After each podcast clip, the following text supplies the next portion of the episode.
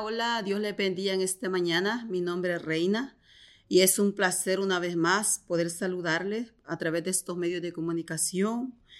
Y es una bendición de parte del Señor poder llegar hasta donde usted se encuentra. Y en esta mañana quiero compartir un pensamiento de la palabra del Señor y se encuentra en el libro de Hebreos capítulo 12, versículo 2. Y dice la palabra del Señor, puesto los ojos en Jesús, el actor y consumador de la fe, el cual, por el gozo puesto delante de él, sufrió la cruz, menospreciando el oprobio, y se sentó a la diestra del trono de Dios. Amén. Como vemos, como nos dice la palabra del Señor, que pongamos los ojos en el Todopoderoso que es Cristo Jesús.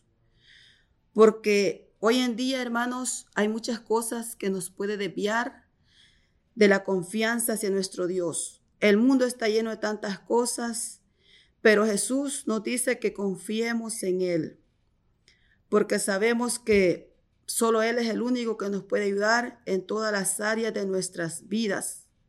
La palabra de Dios nos enseña que vamos a pasar tribulaciones, que vamos a pasar por el desierto, pero cuando nosotros estemos pasando por allí, que no quitemos la mirada de nuestro Dios. En Isaías 43, 43 2 dice, cuando pases por las aguas yo estaré contigo, y si por los ríos no te anegarán. Cuando pases por el fuego no te quemarás, ni la llama arderá en ti. Amén.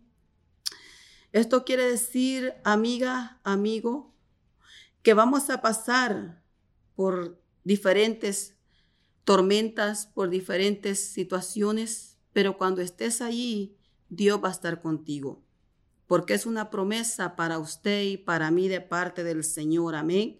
Es inevitable porque vamos corriendo una carrera, pero sabemos que vamos a llegar a la meta final donde Cristo nos va a dar esa corona incorruptible.